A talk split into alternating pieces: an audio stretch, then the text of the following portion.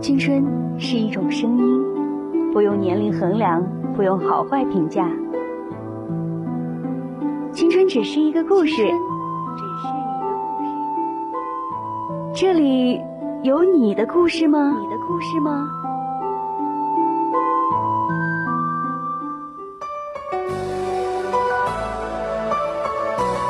青春故事会邀您聆听这些年我们演绎在青春里的故事。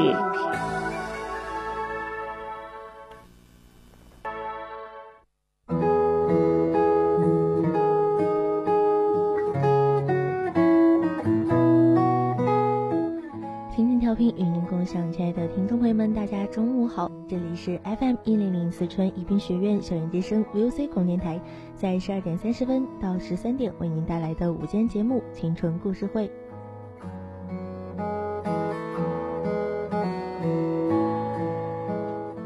青春就像是一份永恒的回忆，我们在青春里不断的成长，不断的沉淀。如果你有想说出的青春故事，也可以向我们投稿；亦或你想亲自通过电波讲述你的故事，也欢迎你来电台报名。报名的地址呢是我们学校的三教六楼六零七室，同时你可以拨打我们的热线电话零八三幺三五三零九六幺三五三幺幺幺四三五三幺零九零，向我们提出你宝贵的意见和建议，期待你的参与。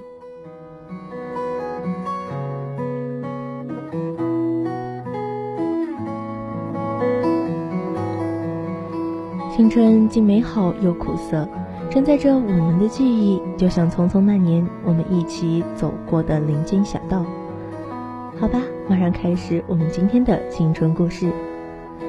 小时候呢，小兰喜欢没事儿望望天空，数数星星。那么接下来就让我们一同来听听这个关于抓一颗蓝色的星星，许下心愿的故事吧。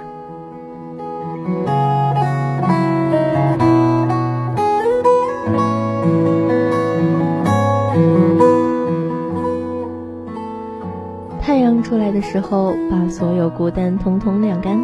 我想你会忘了我的好。陶小宁的手机里不知道什么时候存了这首歌曲，每次听时，陶小宁都有想哭的冲动。他知道自己这是在想米可了。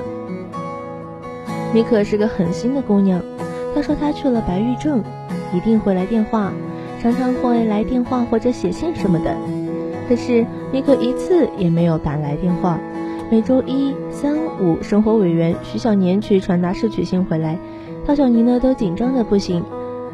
米可无一例外的让陶小宁失望了。生活委员徐小年把白鸽子一样的信一封一封的放到同学的课桌上，每一次那些白鸽都没能在徐小宁的橘色书桌上停留，真残忍，连送错都没有送错过。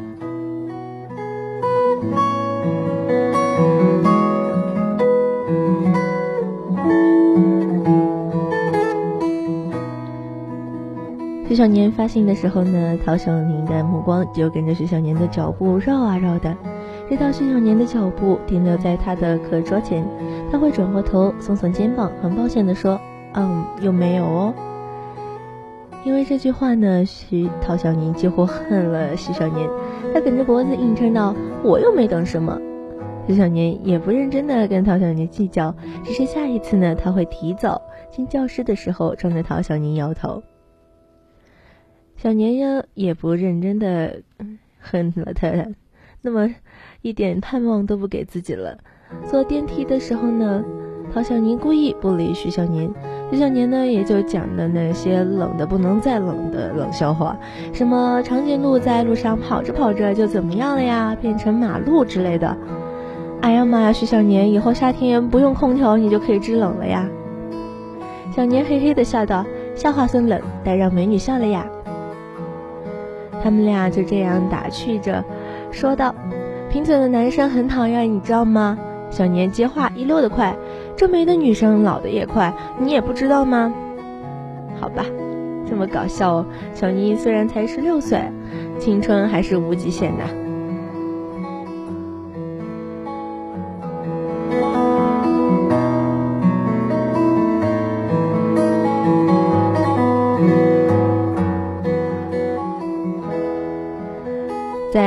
斗嘴的期间呢，陶小宁还是嘴硬的，心里举了白旗。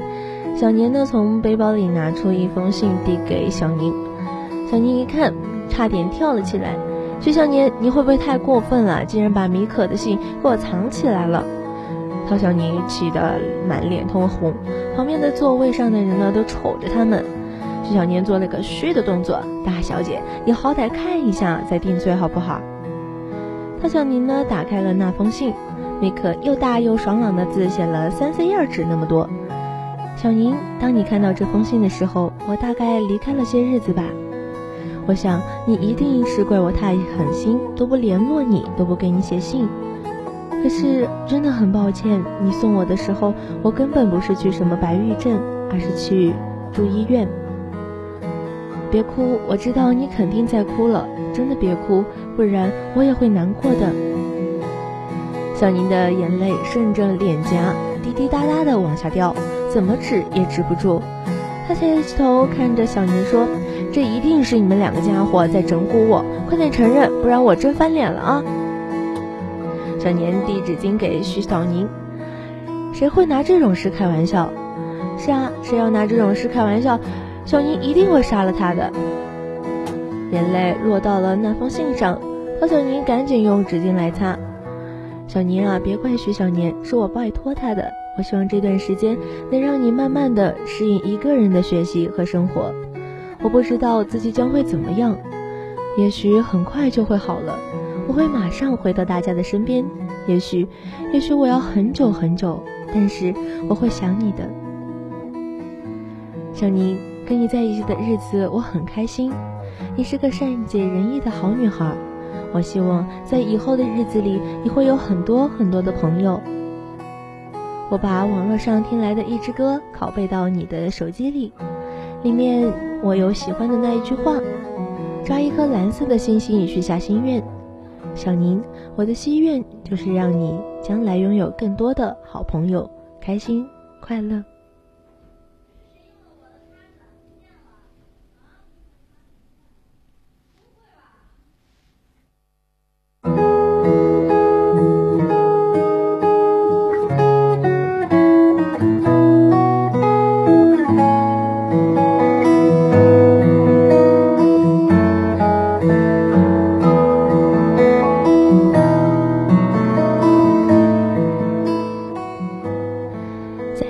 站台上，小宁打开了手机，手机里的音乐响起来，在太阳出来的时候，把所有的孤单统统的晾干。我想你会忘了我的好。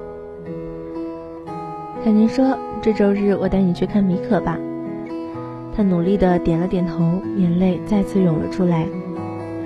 他才十六岁，十六岁的女生被好朋友用那么善意的谎言保护着。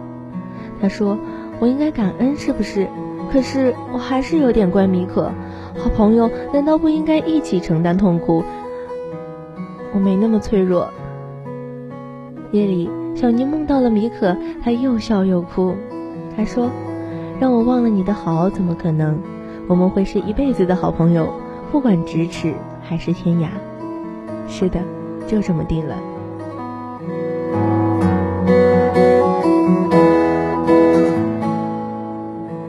抓紧你身边的人吧，好好珍惜对方，不管咫尺还是天涯。抓一颗蓝色的星星，许下你的心愿。青涩的回忆，无悔的付出与等待。也许那一场爱情里边，我们谁也不知道对与错。那么接下来，让我们一同来听听接下来的这个关于雪恋的故事。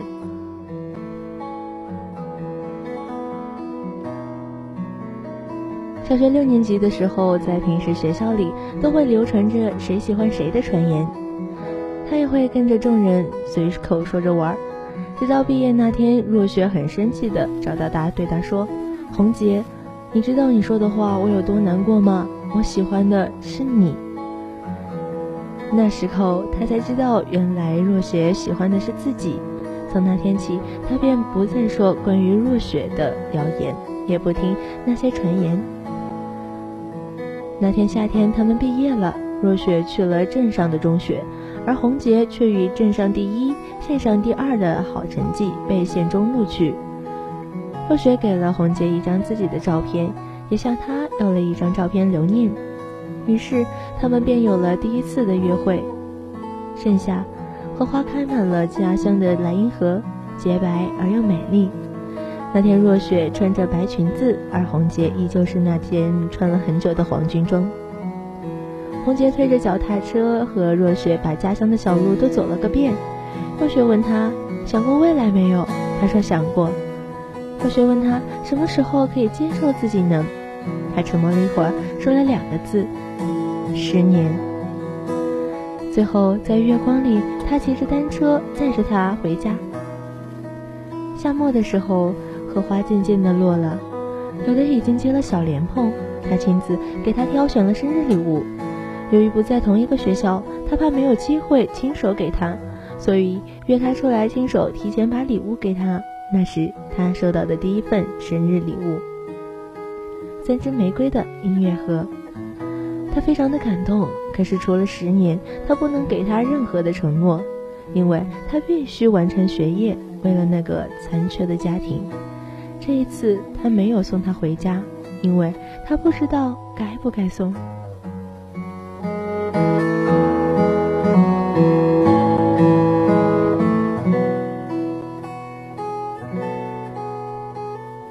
上了初中，虽然被班主任看好做了班长，但他觉得自己什么都不如城市的孩子，只有学习成绩可以给他挣得一点的自尊。他学习的时候更努力了，他们的联系也更少了。直到若雪的父亲出事进了监狱，他们的联系才多了起来。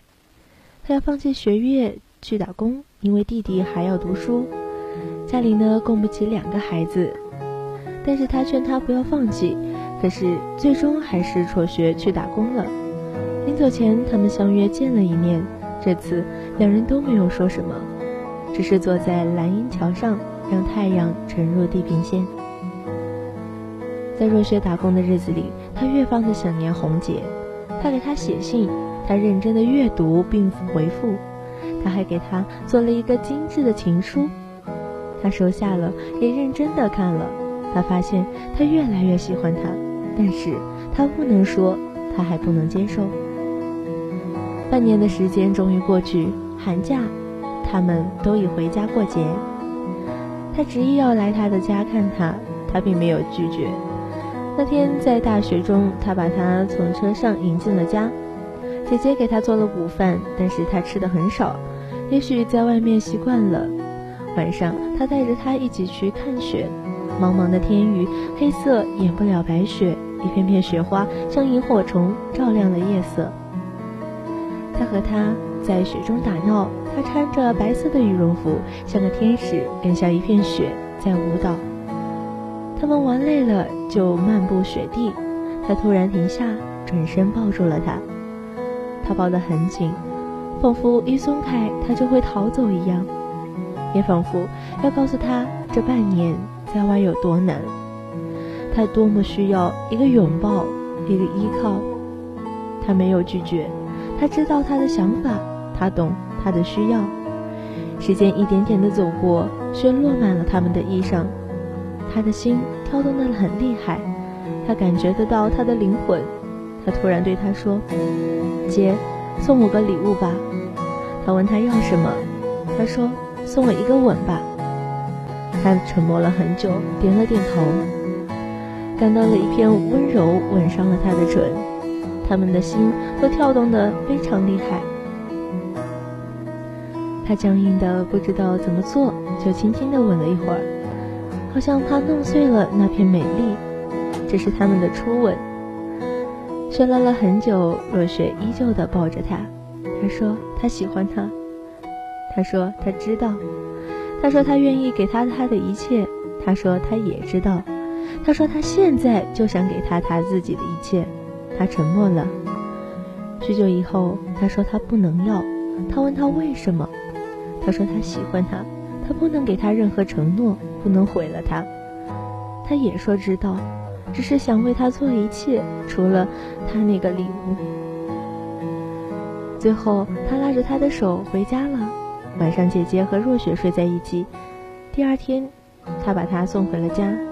雪依旧在下，他说他会永远记住那个礼物。他还说他像雪一样纯洁，他喜欢他，有些事还不能。谁知道，他们谁都没有想到，那是他们第一次真正的约会，也是最后一次。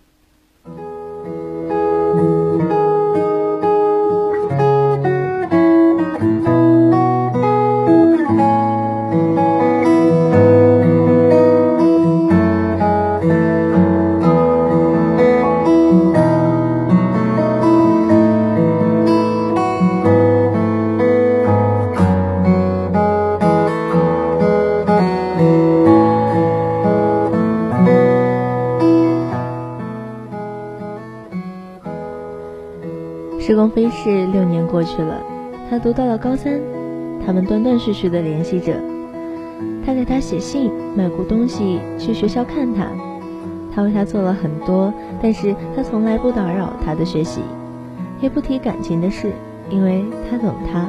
他说过，不管什么时候，他都支持他，理解他。他做什么，他都会接受。他知道他有他的理由。他一点点的感动着，一点点的。开始爱上他。他决定高考之后呢，就去跟他说，让他做自己的女朋友。再等四年，他要娶她。高三最后的那段时间，他更忙了，忘了多久没有联系。可是他知道有个女孩一直关心着他，那是他的最爱。在考完最后一场后，他打车立刻冲回家打他的电话，他要告诉他心里面的一切。可是那个电话再也打不通了。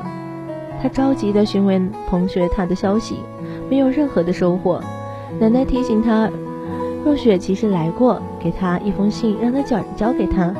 他立刻拿过信来读：“亲爱的姐，恭喜你的大学梦快要实现了。我一直关注着你，但是我不能再联系你了。我已经不再是你心目中的那片纯洁雪，我现在配不上你。我要去一个很远的地方。”不要难过，也不要找我。以后找一个像雪一样的女孩，把没有给我的爱给她。希望你幸福。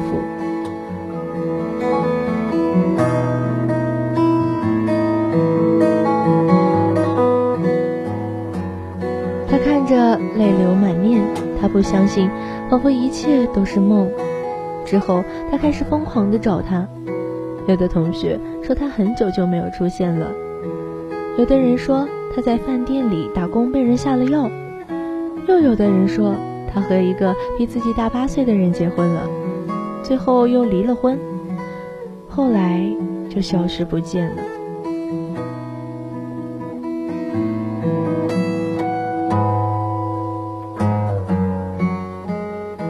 九月的菊花把秋天染成金黄，红姐选择了梦雪大学，她踏上了求学的列车。黄叶漫天飘落，他看到的不是黄色，而是漫天的雪蝶。再后来的他，写了一本书，叫做《恋雪》。